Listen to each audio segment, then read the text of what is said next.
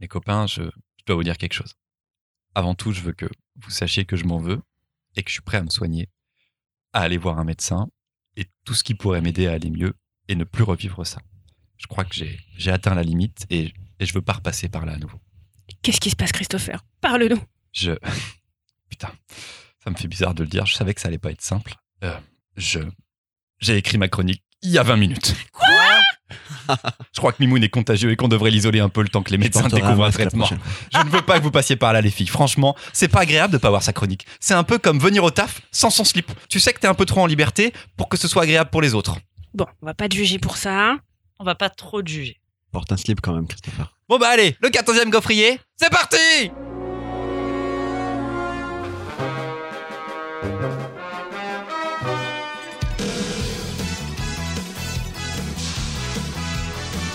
Le gaufrier, le podcast sur la BD avec des libraires au micro, Louise, Mimoun et Marion. Et Lolo Salut On ne change plus la formule, vous aurez trois chroniques, deux nouveautés et un titre plus ancien. Au programme, des meufs dans l'espace qui réparent des trucs dans l'espace et vont chercher une autre meuf dans l'espace avec Dans un rayon de soleil. des piliers de comptoir aussi attachants que la première utilisation des scratchs de tes nouvelles baskets avec Macadam Byzance. Et le Seigneur des Anneaux pour les grands enfants en mode Looney Tunes et... Bonne. Oh putain. Non mais ça m'a perturbé parce que Mimoun il a pas dit bonjour.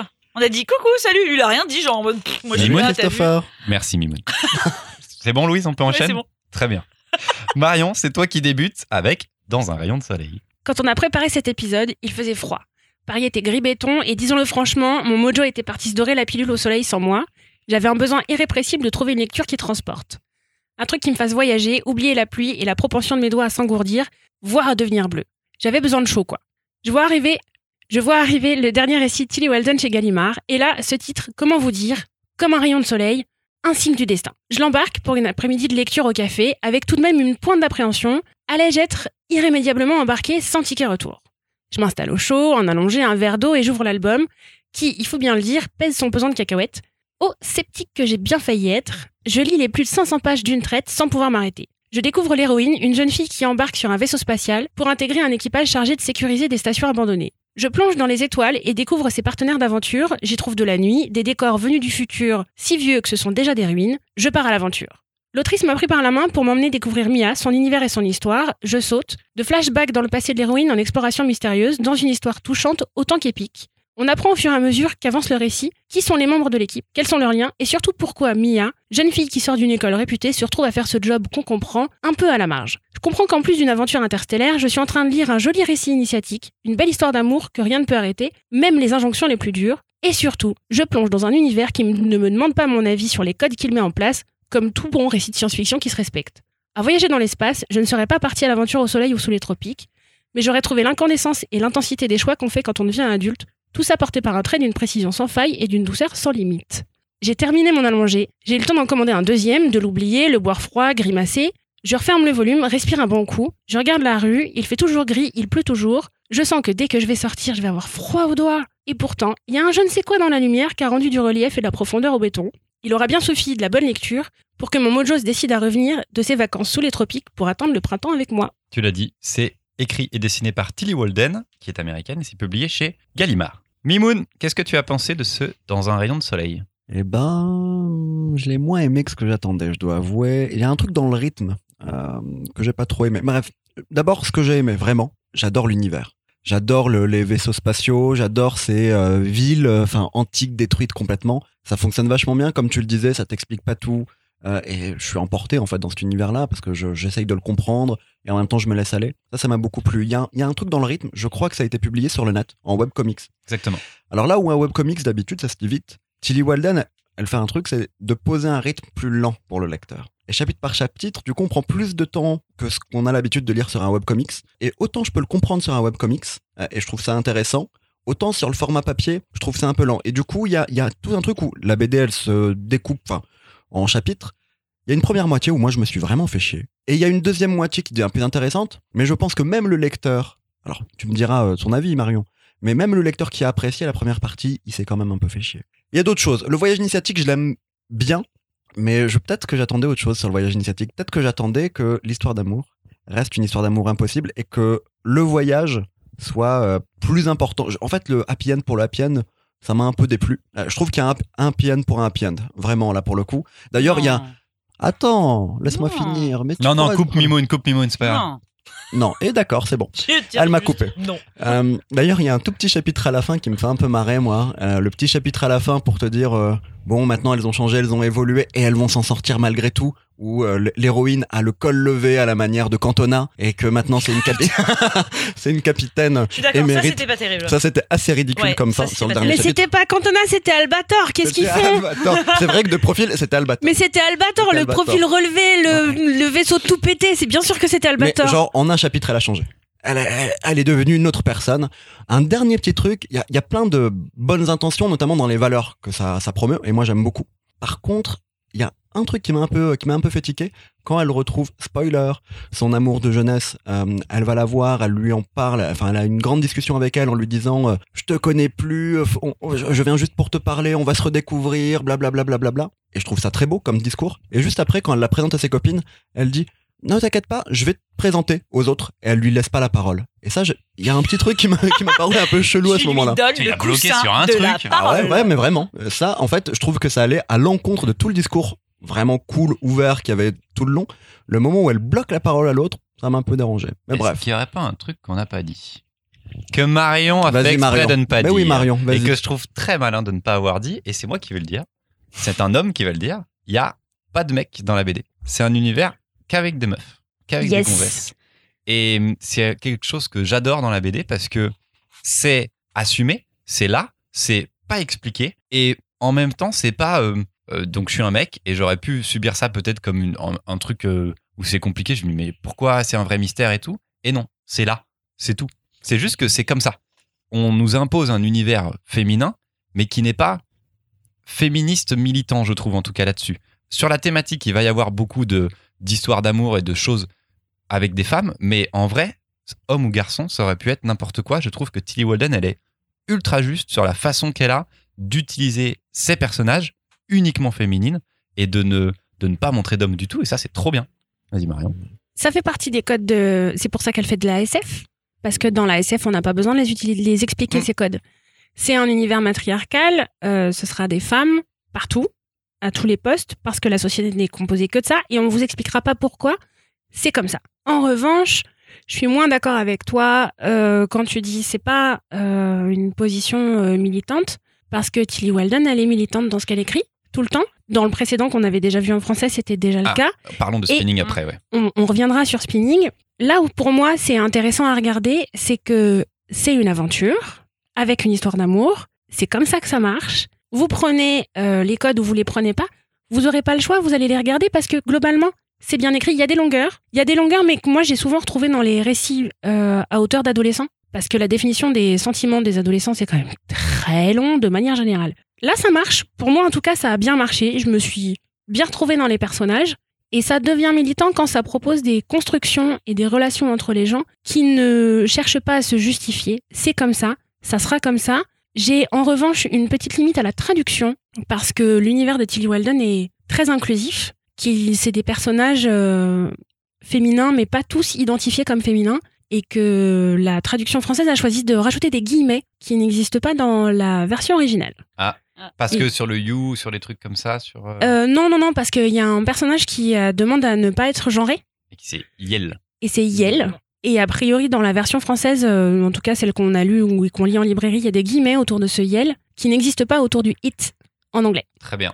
C'est peut-être pour ça, là voilà, peut-être peut-être maladresse ou euh, peur de trop déstabiliser un lectorat français qui n'a pas l'habitude de lire ce genre de termes sur 500 pages. Mais c'était déjà Pourquoi génial pas qu'il y ait ce terme. C'était logique sur la traduction, Oui, mais c'est quand ouais, même. voilà, on va quand pas même non plus, important. on va pas non plus applaudir quand le travail mais, de traduction mais du est bien coup, fait. mettre Quoi. des guillemets, ça va à l'encontre du discours que ouais, tu as dans la BD. con, ouais. Et c'est pour ça que je comprends que Mimoun euh, se soit arrêté sur des choses comme ça, parce que dans un récit qui est bien ficelé, mais qui a aussi une volonté hyper inclusive, quand tu peux avoir des maladresses d'écriture à certains moments dans les relations des personnages, ça te pop forcément à la figure. J'ai vu la même chose que toi. Moi, j'ai mis ça sur le compte euh, de peut-être une petite maladresse de scénario. Pour, histoire, pour rappel, quand même, Tilly Walden, elle a 23 ans. On va la revoir, on va la revoir euh, pas mal, et je pense qu'avec les années, euh, la maturité de ses récits va commencer à devenir hyper intéressante. Jetez un coup d'œil au dessin parce qu'on en a vraiment pas assez parlé. Bah oui, On va y revenir, on va y revenir parce qu'on va parler de spinning aussi après. Louise, Bah moi j'ai trouvé ça juste absolument fantastique. Merci Marion. Euh, je l'avais pas euh, encore ouvert parce que c'est un gros pavé. J'ai du mal avec les pavés. Voir les épisodes précédents. Marion, faut que je le dise. Bah, elle peut pas me dire ça, elle finit pas mes mangas. Je trouve que tout est hyper bien dosé euh, par rapport à vous. Les longueurs m'ont absolument pas gêné. Bien dosé par rapport à vous? Non, mais vous, vous avez, non, vous avez dit qu'il y avait Ah, des longueurs. Moi, par rapport à vous, je trouve ça bien dosé. Je trouve que la complexité des sentiments est là. Tout est canon. Enfin, je, tout est canon, euh, parfait. Le dessin, les couleurs, euh, les persos, c'est un univers qui se tient de bout en bout. Et je pense qu'on le dit pas assez. euh, Que 23 ans, quoi. Je veux dire, c'est, Et- moi, je trouve ça impressionnant. Et donc il y a Et sur le sentiment demi, adolescent, c'est hyper bon. Voilà. Il y a un an et demi, elle sortait, un an et demi, deux ans peut-être, Spinning, qui était, je crois, sa première vraie BD, qui est autobiographique, qui était aussi chez Gallimard, où elle racontait son enfance de patineuse artistique euh, ultra euh, presque pro, quoi, se lever à 5 heures du mat et, évoluer dans ce milieu qui est très féminin, très euh, avec des froufrous, en plus esthétiquement, et c'est vraiment très très féminin. Et elle en parle, et elle savait déjà qu'elle était gay. Et elle savait déjà, enfin, ça nous parle d'amour, ça nous parle de relation à la féminité. C'était super juste aussi. C'était un, et moi, la première partie de Dans un rayon de soleil me fait beaucoup penser à Spinning. Au début, je me suis dit, c'est Spinning dans l'espace, quoi. C'est pas ça que je veux forcément. Et la seconde moitié, où justement on part dans l'action, c'est là où moi j'ai encore plus accroché. Je me faisais pas chier au début, jamais, à aucun moment. Mais heureusement qu'il y a eu cette deuxième partie et cette deuxième moitié qui m'a entraîné ailleurs. Et ça, c'était vraiment très très bien.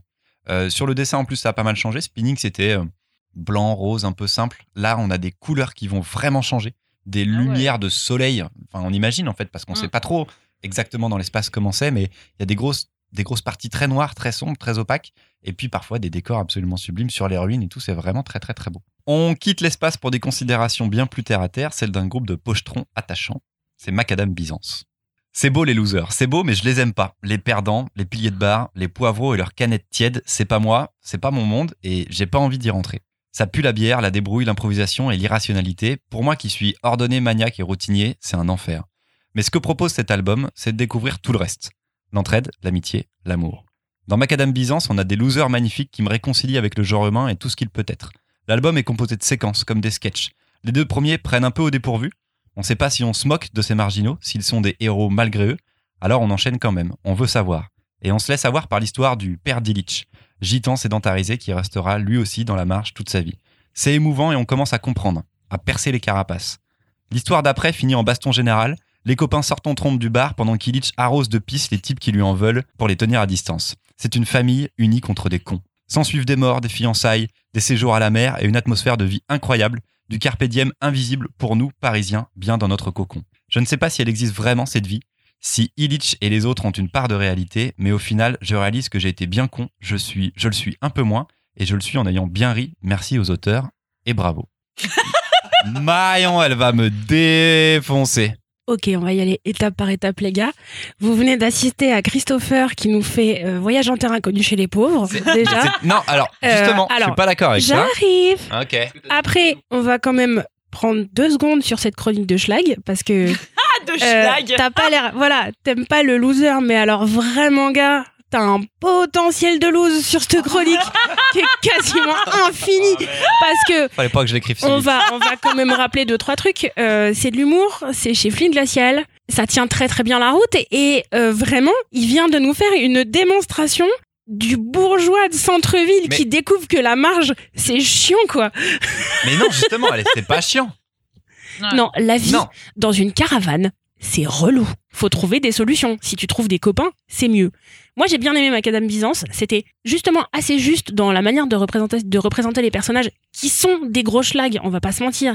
Les mecs boivent des canettes sur des bancs en regardant par, dans une vitrine une salle de répétition qui va alterner entre danse et yoga parce que potentiellement il y a de la meuf et que ça a l'air drôle.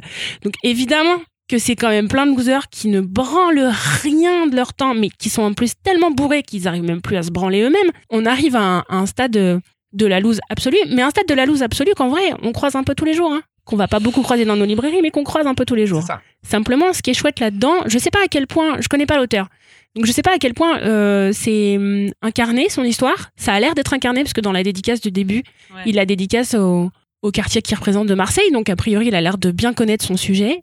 On sent un mec euh, hyper tendre et hyper euh, touchant dans ce que lui raconte Je pense qu'il a pas été très loin non plus dans son histoire de voir un petit peu trop près le goût de la villageoise chaude à 2h du mat à côté d'un mec qui pisse, qui se pisse dessus. Franchement, bonne découverte. J'aime bien ce genre de proposition de fluide glacial parce que c'est drôle, c'est touchant, c'est suffisamment court pour que moi je m'embarque pas dans une histoire parce qu'en vrai, une histoire avec un intrigue a pas beaucoup d'intérêt. Par contre, c'est assez chouette de retrouver les personnages, les voir évoluer, fatalement se casser la gueule, on va pas se mentir, parce que c'est quand même du bon gros redneck du sud de la France qui a moyen de s'en sortir, mais en vrai, il y a de la bière. Louise.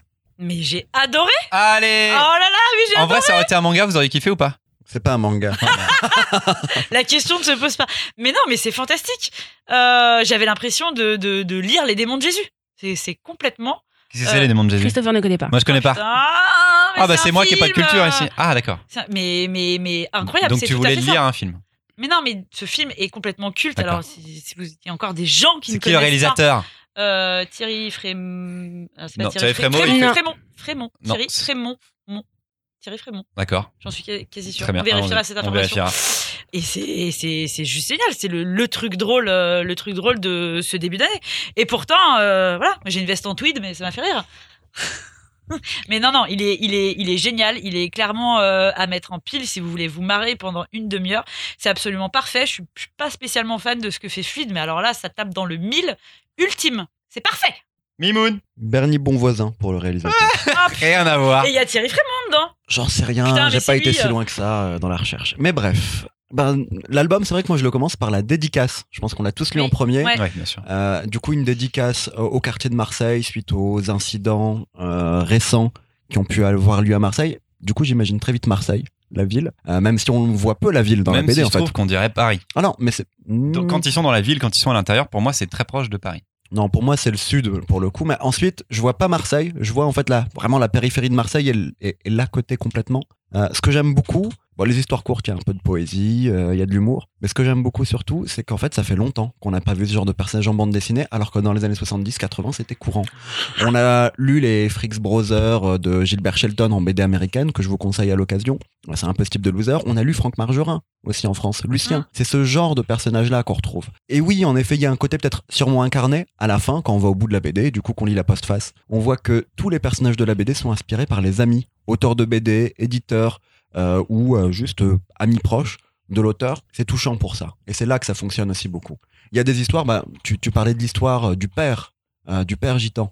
Elle est géniale cette histoire. Il y a une histoire courte où donc le personnage principal de, de, de, de l'album veut être romancier. Il parle d'écrire un roman. Et il y a une double page où on vous explique ce qu'il a fait durant la, durant la journée au lieu d'écrire. Ça, juste avec une case, un moment, j'ai trouvé ça génial aussi. Il y a des, des vrais moments de grâce dans l'album, quoi. Il, est génial. Et pour moi, c'est le vrai. Un fluide glacial est en train d'essayer de se renouveler. Il y a des gros changements chez fluide glacial et on tient là une âme de fluide glacial qui est proche de l'ancien. Vous parlez de Margerin et tout ça, euh, c'est des anciens auteurs de fluide et pourtant c'est ultra moderne. C'est ultra moderne aussi parce que ça correspond à fluide parce que c'est beau. Le dessin est vraiment hyper propre et ça a été une marque chez fluide glacial pendant très longtemps. On a certaines séries dans le magazine qui sont graphiquement pas ce qu'est- ce que ce qu'appréciaient les anciens lecteurs. Là, on a, on a vraiment des belles couleurs, on a un dessin qui est top, on a des scénars, enfin des, dialogues qui sont vraiment géniaux. Il y a de la répartie. Je le mets pas proche des vieux fourneaux, mais il y a à ce côté, il y a de la gouaille en tout cas. Il y a du, il y a du bon mot. Et Et tu aurais dû voir les démons de Jésus. alors j'aurais peut-être dû voir les démons de Jésus. Est-ce qu'on peut parler de ce concept de donner un nom aux objets? Génial. Il y a toute une Oui. planche et c'est sublimissime. Euh, il faudrait qu'on mette des extraits. Là, je les ai plus du tout, mais c'est c'est du génie pur. C'est Ah trop oui. trop drôle. Euh, ils sont adorablissimes tout de suite. Et j'ai fait mon vieux con. Enfin, en tout cas, j'ai fait mon élitiste de Parisien peut-être dedans. Mais ça m'a vraiment touché en fait. Et j'ai commencé l'album en me disant, je vais les détester. C'est ça en fait que, que je montre dans ma chronique, c'est que j'a- j'allais détester tout l'album, j'allais tout détester. Et on m'a montré autre chose. Et c'est ça qui m'a qui m'a ému en plus quoi. Il y a des moments où euh, ouais le- l'enterrement l'enterrement il est super cool quoi en fait. L'enterrement il est trop fun et tous les copains ils sont géniaux et quand il leur arrive des trucs bien pratiquement normaux et ben ça se termine forcément avec des canettes et avec tout ça et c'est cool quand même. C'était un chouette album du coup. Mais c'était génial Ouais. comme album. Allez vite. Est-ce que c'est le moment où tu nous as mis d'accord? Ben euh, j'espère, j'es- je, je, je m'y attendais vraiment pas du tout. Un, un dernier petit truc. Pierre Starsky, j'ai du mal à prononcer le nom toujours. Le scénariste Le scénariste, Pierre c'était celui qui gérait la revue Arg. complètement. Et du coup, Ouais. bah, on est pile dans cette ambiance-là qui était un peu street dans Arg. Et on la rajoute à Fluide Glacial, ça fonctionne très bien. dessiné par Pierre Place. Passe à la troisième chronique. C'est à Louise. Et alors Louise, elle nous fait genre une œuvre qui est un peu culte. c'est Bone. Alerte au pipeau Quoi Mais il existe encore des gens qui n'ont pas lu Bonne J'ai ouï dire, cher auditeur, qu'il y aurait autour de cette table même des gens qui ne l'auraient découvert que très récemment. Oui, oui, vous avez bien entendu. Des gens, des personnes, enfin, peut-on encore qualifier ces personnes-là d'êtres humains? Je ne sais pas. Je m'interroge. Enfin bref. Et c'est hyper triste, les mecs Marion, je t'inclus quand je dis les mecs. Mais enfin, vous étiez où ces 20 dernières années? Mimoun, tu faisais quoi? T'écrivais toutes les fiches Wikipédia de Tayu Matsumoto? Bon. Bon.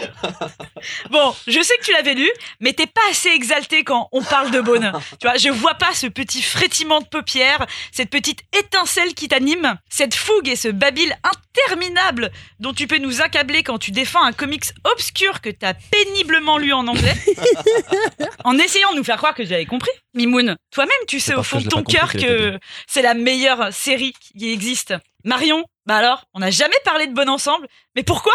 Mais comment? Mais qu'est-ce qui se passe? T'étais pas obligé de lire tout Bourdieu quand t'avais 14 ans. Toi aussi, tu pouvais lire Bonne. Et Christopher Mais Christopher, mais pas toi T'avais pas le droit Bref, j'avais bien une vanne à propos de coupe de cheveux ubuesque dans tes jeunes années, mais bon, c'est pas le sujet. Et bim, d'une gratuité. Vous l'aurez compris, cher auditeur, si un truc a dérapé dans votre vie, c'est certainement que vous n'avez pas lu Bonne, ou à l'extrême rigueur, que vous n'avez pas assez lu Bonne. C'est très simple.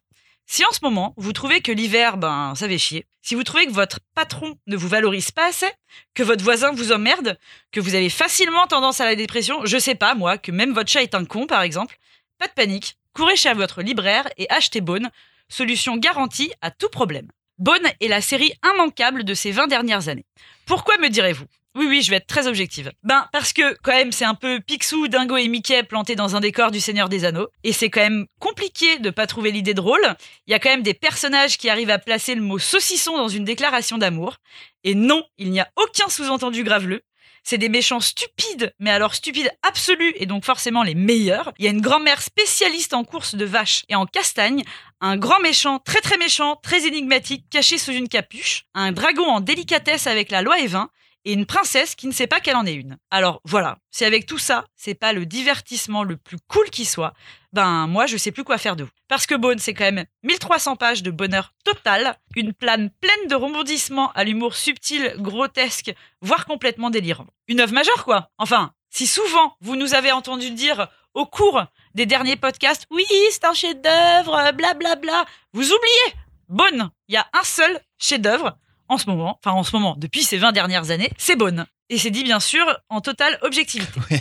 Alors, pour les rabat-joie, non, parce qu'il y en a toujours, Ah, hein, par contre, qui ont lu Bonne et qui ont trouvé ça, oui, bon, c'est pas terrible, j'ai pas aimé. Bah, moi, je leur, je dirais juste que ça va être très compliqué pour eux la vie, ça va piquer, enfin, ça va être long, quoi. De- bon, elle nous laisse pas le choix de, de ne pas aimer Bone. C'est de Jeff Smith. C'est de Jeff Smith, publié chez Delcourt en 9 tomes. Il y a des hors-séries, mais on s'en fout des hors-séries. On va Oui. surtout prendre les 9 tomes. Je vais donner la parole donc à, à Mimoun, qui normalement euh, aime Bone. Marion va intervenir tout Ah, de bah, Marion va intervenir, elle me coupe la parole alors que je ne l'ai pas encore prise. Oui, euh, bah, je vais faire une petite parenthèse avant qu'on soit constructif, mais plus jamais tu nous dis que tu peux pas lire des longs tomes. hein. ok, 9 volumes, 1300 pages, on prend deux secondes pour ça. On médite un petit peu sur cette information et on revient dessus plus tard. Mimoun. Bon, je savais que t'aimais beaucoup Bone. Bah oui. euh, parce que à chaque fois que tu viens me demander des conseils à la librairie, tu me dis T'as quelque chose un peu genre Bone La meuf insupportable. Ta question à chaque fois. Tu m'as raconté lire Bone une fois par an. Alors moi, je lis pas une fois par an Bone, mais je le lis une fois tous les quatre ans. C'est comme la Coupe du Monde dans ma vie. parce que j'aime le foot et Bone. Et Tayu Matsumoto aussi au passage, tiens. Bone, c'est une découverte de gamin euh, en bibliothèque, euh, je pense en 96. Euh, je lis le premier tome et la découverte de ce noir et blanc, parce que la première édition était en noir et blanc, on parlera de l'édition couleur plus tard, où on croise trois personnages qui ressemblent à Casper le fantôme, qui sont hyper caricaturaux, c'est les Bones de Bonneville, qui se retrouvent donc en dehors de leur carte, perdus dans un monde de fantasy, où on a l'humour d'un Picsou, d'un d'un Mickey, enfin d'un Picsou, d'un Donald, dans un monde de fantasy, ça a marché direct. Mais ce qui a marché direct, en fait, c'est le dessin de Jeff Smith. Alors là où, graphiquement, comment dire, ben, on a des personnages très simples, on va croiser les ennemis, les ragarous, qui sont stupides, stupides, fantastique. stupides ragarous. Stupide. Quand on les voit avec les bones, ils sont drôles, les ragarous. Mais quand on les voit avec des humains un peu plus réalistes, là, ils deviennent flippants. Et les scènes de nuit, euh, en noir et blanc, où on voit les ragarous poursuivre les personnages, elles étaient fantastiques dans l'édition noir et blanche. Et puis ça commence comme un récit drôle. Un, deux, trois, quatre tomes, puis ça va se densifier de plus en plus et ça va laisser place à une fantaisie hyper construite, Mm. à un univers très très bien construit. Autre chose, ça a été auto-publié par Jeff Smith pendant des années, pour la première édition, en fascicule. Chaque chapitre commence de la même manière. Une grande case prend le- la taille de la page avec deux petites cases dedans. Et quasiment tous les chapitres se finissent avec une grande page à la fin. Il y a un rythme qui se crée quand vous lisez Bone, quand vous lisez les volumes reliés, qui est juste excellent. Bref, je ne dirai pas de mal de Bone parce que si je le fais, j'ai plein de potes qui vont me défoncer la gueule, Mais plein d'amis libraires sur les réseaux, on va se Représailles. faire défoncer. J'ai grave peur à mort. Euh, Bone de Jeff Smith, je l'aime beaucoup en noir et blanc et je l'ai en noir et blanc. Je l'ai aussi en couleur. C'est vrai qu'on perd un peu de- de- d'intensité, de, tension, mais c'est peut-être un bon moyen de le faire découvrir. L'intégrale noir et blanc qui existe à 55 euros, Mm. qui est pas cher. Bah, L'objet, il est, il s'abîme un peu. Enfin voilà, Ouais. vous, lisez une fois, vous cassez le dos. Mais c'est vrai que c'est une manière de le découvrir comme ça, à pas cher. Et le papier est un peu fin aussi. C'est Oui. un autre défaut. Mais bon. Mais lisez Bone, absolument, vraiment. Marion. Moi, j'avais lu le premier tome il y a très longtemps, dans la version couleur par contre, donc ça doit pas être si, si longtemps. J'avais adoré, j'avais pas lu la suite exprès. Parce que je savais que c'était génial, parce que j'avais adoré ça, et que je m'étais dit qu'en cas de disette, de fin du monde, d'apocalypse, ou de, de, de, je sais pas, de grève des imprimeurs pendant mille ans, il resterait Bone, et que je savais qu'il allait me rester ça à découvrir absolument. Donc là, je l'ai lu maintenant. C'était si bien, c'était si merveilleux, j'ai passé un si bon moment. Euh, ce que j'ai trouvé canon, vraiment canon, c'est effectivement le design des personnages qui au début me m'emmenait dans un truc hyper enfantin. Alors j'ai jeté un coup d'œil à la version noir et blanc. Je pense que je suis plus sensible aussi à la version noir et blanc parce que le, la couleur ramène du cartoon qui existe déjà dans la forme des personnages et le noir et blanc fait un joli contraste à ça où on sent bien que même si le début est très drôle et qu'il y a des, blagues monstrueuses, euh, les trois bonnes de Bonneville sont trois cousins. On a un personnage principal et ses deux acolytes qui ont des caractères euh, très stéréotypés et ça marche ultra bien dans des moments de grosse tension où là on va arriver dans la trame vraiment de l'histoire qui est fantaisie, fantastique et qui peut être très sombre, bah il y a ces deux gogoles dans le coin qui vont faire absolument jamais les choses correctement et ça va prendre des proportions phénoménales. C'est vraiment une super découverte. Vous avez mille niveaux de lecture différents. Euh, on le lit à 10 ans, on le lit à 15, on le lit à 30. Manifestement, Louise se lève le matin et le lit. On le lit toute sa vie. Peut-être parce qu'elle a toujours 10 ans et Oui. c'est beau pour elle. Mais sincèrement, regardez-le, regardez-le très près. J'ai par curiosité aussi regardé la, peut-être que ça avait en VO et la version française est pas mal. hein. Le travail de dialogue est vraiment cool. C'est super drôle. J'aime. J'ai un passif avec cette BD. en fait, c'est la série préférée de mon chef de boutique ici. Et hum, il la conseille tout le temps, partout. Au fur, tout le temps, tout le temps, tout le temps. Les gamins à Noël, c'est une folie, on en passe plein, plein, plein. Et je l'ai jamais lu. Je l'ai jamais lu, pourtant je l'ai à la maison. J'ai une intégrale en anglais et en noir et blanc. Et c'était un peu comme toi, Marion. C'est en mode, euh, un jour, je le lirai. Mais là, j'ai trop la pression. C'est-à-dire que on me dit que c'est un chef-d'œuvre. Tout le monde me dit que c'est un chef-d'œuvre dans pas que dans nos milieux, de chez n'importe Mm. quel lecteur de BD qui, qui connaît un tout petit peu Bone, c'est un chef-d'œuvre. Et j'avais peur, j'ai eu ultra peur en commençant. Et ça a été dur les deux premiers tomes parce que ça répondait pas du tout à ce que je voulais. C'est les deux premiers tomes, ils sont amusants, ils sont cartoonesques. Mm. Et il se passe pas grand chose en termes de grande histoire. Il a pas encore mis tous ces éléments en place et ces deux premiers tomes, ils sont fun. Il y a une course de vaches, comme nous on fait des courses de chevaux, et il y a une grand-mère qui va courir avec les vaches. Contre les vaches. Enfin, contre les vaches. elle mais court pas sur une vache. Non, pas sur une Ouais, vache. voilà. Elle, a vraiment- un dossard, elle elle, a un elle a un numéro et elle court contre les vaches. c'est Et il elle y a qui un gagne tout le qui temps. se déguise en, En vache. vache. Et il y a un bonne qui se déguise en vache. Enfin, c'est dingo, les gars. Mais ça met du temps à, à partir et tout part au troisième tome. Là, on a vraiment l'ennemi. Là, on a vraiment les, les, les ragarous qui, de, qui prennent encore une autre place et ça m'a. C'était dur, quoi, jusqu'au. Enfin, c'était dur. Je dis pas que c'était une mauvaise BD, mais c'était trop enfantin pour moi. Et en même temps, c'est pas enfantin parce que au départ, les bones sont insupportables et ultra adultes. En mode, on a fait une arnaque, c'est des arnaques à, à la. Enfin, c'est des trucs de fric et tout. Et je me dis, mais quand on a 10 piges, mais c'est pareil, c'est imbitable, quoi. On comprend pas. Et j'ai un gros souci sur certaines planches où euh, ça bouge moins, il n'y a pas beaucoup d'action, c'est du pur dialogue et c'est un gaufrier en six cases. C'est toujours six cases à gauche et à droite et ça parle et ça bouge pas beaucoup. Et ces planches-là, même si c'est bien dialogué, elles, elles, me, elles me stoppent quoi dans la lecture. Elles me, je les voyais arriver, je me disais, putain là j'ai pas envie, j'ai envie que ça bouge. Pourquoi ça bougerait pas? Pourquoi est-ce qu'ils discutent à ce moment-là? Ça va pas du tout. Et c'est pas souvent. Et il y en a de moins en moins au fur et à mesure qu'on avance dans l'histoire. J'ai adoré arriver jusqu'au cinquième et j'en suis qu'au cinquième et je vais lire jusqu'au neuf et Aïe. je vais ne pas m'arrêter. Mais il y a cette introduction de deux tomes où pour moi l'auteur ne savait pas encore ce qu'il allait en faire. Il était perturbé entre faire une, du fond, euh, enfin des personnages un peu adultes, un peu justement clichés et qui, qui permettaient à un lectorat adulte de le prendre et en même temps montrer un truc un peu cartoon. Et dès qu'il sait, ou alors il s'est laissé emporter par les personnages, je sais pas, mais au troisième, là c'est lancé. Et c'est long, troisième tome. Ça fait Mais non. 300 pages quoi. Mais non. Marion. Tu as perdu ton âme d'enfant. Mais oui. Tu Moi, n'as j'ai- pas de cœur. En tout cas, pour les premiers tomes, c'est ça. Le retour du cœur. C'est le podcast de l'amour. cœur. Mais parce que moi, j'ai abandonné complètement euh, l'idée de comprendre ce qui se passe quand j'ai lu, je pense, la case qui m'a fait le plus rire ces dernières années. Euh, des personnages arrivent voir un débone pour lui dire fais attention, l'hiver va tomber. Il dit ok, Génial, je fais attention. La case suivante, c'est une pleine page et il y a une chape de neige qui lui tombe sur la gueule. L'hiver est physiquement Tombé. tombé. Donc ça déjà en termes de BD, je m'attendais pas à rire parce que vous l'avez compris, c'est dur de me faire exprimer des émotions radicales. Euh, mais là j'ai ri et j'étais si ravie. Et de la même manière, un autre, pour le coup, la blague là dans les dialogues, c'est que c'est Ragarou, stupide Ragarou. On s'attend à presque à voir des espèces de, de méchants euh, monolithiques qui grognent. Et les deux qu'on va voir régulièrement passer, ils ont un vrai caractère chacun, avec une blague récurrente, à savoir Hmm. comment on va bouffer les bones. Il y en a un qui est obsédé par les quiches. On est dans la va. forêt, c'est la nuit, il y a des bêtes énormes avec beaucoup trop de dents, et il s'arrête en disant mais comment on le bouffe? Franchement, rôti, pas sûr. Moi, je ferais bien une quiche. Le deuxième se retourne, regarde le bone en disant revenez dans une demi-heure, on aura fait un choix. Mais quelle idée géniale Fantastique. C'est Avec de la bave et- aux lèvres. Avec et quand je te le raconte, ça te fait marrer. Oui. Donc cette introduction qui était longue, parce que elle est maligne et qu'il y a régulièrement des choses qui sont vraiment péchues, moi, 12 cases, 6, faut pas exagérer non plus, pour savoir comment le méchant, les méchants veulent bouffer le gentil, le laisse partir, finissent la planche quand même en se gardant. Il y a un des méchants, un des ragarous qui regarde le deuxième en disant mais pourquoi tu m'as laissé faire ça? Parce que ça s'adresse quand même à des adultes. Donc malin, malin, malin, malin. Ouais, c'était un petit défaut quand même. Parce que pour moi, la série change à partir du troisième. Il y a, Complètement. il y a, un- il y a un- ce Oui, truc oui, de. un- C'était une vraie introduction. Mais pour le coup, pour ces pages de six cases, je trouve que dans les expressions de ces personnages, notamment des Bones, plus encore que les autres, il arrive à exprimer beaucoup de choses. Et du coup, pas besoin d'autres changements à part l'expression du visage.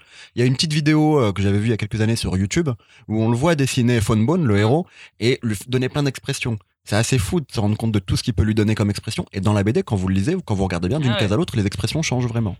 Mais vraiment, cette force du dessin qu'il a dans cette œuvre. Alors, j'ai lu d'autres BD de Jeff Smith depuis, ça m'a un peu plus ennuyé. Ça nous a refroidi. Il y a Ouais. eu Rasl, R-A-S-L, aussi faisait ouais. et triste. il a fait un truc avec des hommes préhistoriques, mais qui est sorti que aux États-Unis pour le moment. Alors là, il y a bientôt euh, son Shazam, euh, Captain Marvel, qui Ah. sort euh, bientôt. Enfin, son. Shazam qui va DC sortir Comics. chez DC Comics, qui est vraiment pas mal. qui est incroyable. Ouais, Ouais, qui est très vraiment très pas cool, mal. très jeunesse aussi. The Evil Society. euh, Evil Society, Mimoum, c'est genre, Evil. il lit des comics. C'est ça, Je l'ai lu en anglais, il n'était pas disponible en français, donc Ouais, euh, je l'ai lu en aussi, anglais. ouais. Ouais. Mais vraiment, la force pour C'est moi, un c'est auteur rare, ouais, Jeff Smith. Il fait pas grand chose. pour moi, sa force, c'est le dessin. Mais il a tout fait, euh, il a. Il fait que Ouais, Bone. il a fait Bone, un- il a fait un one shot. Bon, de 1500 pages, mais il a fait un one shot. Et juste, Parce que ce qu'il a fait après, c'est moins bien. Juste, tu disais que c'était pas très important les, les spin-offs, enfin les, les deux autres histoires. Je trouve que le rose, à lire juste après le tome 7 dans mes souvenirs, c'est vraiment Oui, cool. ouais. Où on voit une histoire dans le passé et le rose qui vient de tomber en arrêt de commercialisation, qui sera peut-être réimprimé. Arrête de commercialisation, ça veut dire qu'il est plus disponible dans vos ça, on librairies. peut plus le Enfin, nous, en tout commander. cas, on peut plus le commander. Mais il sera sans doute réédité parce que un nouveau spin-off est sorti en 2018 ou est en cours de sortie même en ce moment. Jeff Smith s'est un peu remis dessus. Ça voudrait sans doute dire que Delcourt va aussi reprendre les spin-offs et refaire une nouvelle édition. Parce que je crois qu'ils étaient dans des anciennes éditions, dans des anciennes Oui, ouais. tranches Ouais. euh, d'eau. Enfin Ouais. voilà. Et donc il fallait les remettre au goût du jour pour aller avec les nouvelles. À mon avis, ça va arriver. Mhm. Et c'est une bonne nouvelle. C'est un bon chef-d'œuvre. C'est vraiment très très bien en vrai. J'adore quand même Mais c'est cette ouf série. que tu l'aies pas lu avant. Moi, je m'attendais, je pensais que tu l'avais lu avant. Je... Alors la moi, peur. ça surprend personne. La peur. Que je l'ai Non, pas non, lu mais c'est une vraie peur parce que j'ai des œuvres comme des ça où je me fais, je me fais, euh, il y, a- il y a trop d'œuvres où je me dis mais j'ai peur d'être déçu maintenant et pourtant j'en parle en boutique, je suis capable de défendre Bone, je, je Oui. suis capable de parler de tout ça, je suis capable de reprendre exactement ce que disent mes collègues et de dire c'est un chef-d'œuvre, mais en vrai je l'avais pas lu, j'ai menti beaucoup à beaucoup d'enfants. Moi, ce dont j'ai peur maintenant, c'est que maintenant que Louise a fait sa chronique sur Bone, de quoi elle va parler pour la suite? Mais Ah est-ce oui. qu'elle va lire des BD Non, ça a priori. Parce on- qu'apparemment à chaque fois elle, Elle lit va que Bone. six pages. Six Il n'y a pas d'histoire de quiche, pas d'histoire de ragarou. Moi, je suis pas. hein. Bon, on s'arrête là. C'était pas si bien de pas avoir travaillé ma chronique, je pense que j'ai raté un truc. Et je m'excuse voulu ceux comme Louise la dernière fois J'ai voulu- je m'excuse auprès de ceux qui auraient pu être un peu vexés par cette chronique ou qui ont vu un mauvais message, mais j'ai eu beaucoup d'amour pour Macadam Byzance et je- je- voilà, j'aime beaucoup les gens. Donc, la prochaine fois, euh, je, Mec, je- t'as fait une chronique chelou sur Macadam Byzance. Et en plus, t'aimes pas Bonne. T'as vraiment pas de cœur. C'est pas, pas mon podcast. Putain, L'hiver est compliqué en ce moment, Christopher, non Est-ce que tu veux qu'on en parle? On Mais- prend cinq minutes, hein Vous prenez combien à l'heure? Cher. En vrai, pour toi, on va pas compter. D'accord, c'est gentil. Voilà. Est-ce qu'on se voit dans deux semaines? Oui. pour un nouveau rendez-vous? Oui. Et on aura des nouvelles chroniques? Oui. Et vous allez choisir des BD bien? Mais Oui. oui, bien sûr. Louise, elle a pas répondu. Louise, elle, elle- La vraie question, elle c'est pas pas. est-ce qu'on va choisir des BD bien? Est-ce que Louise va... Qu'est-ce que tu vas nous faire lire? Vous êtes méchant. Moi, je vais arrêter de proposer des chroniques. Je vais que vous laissez faire. Allez, merci beaucoup. On se retrouve dans 15 jours. Salut, bisous à tous. Ciao, Bisous. ciao. Salut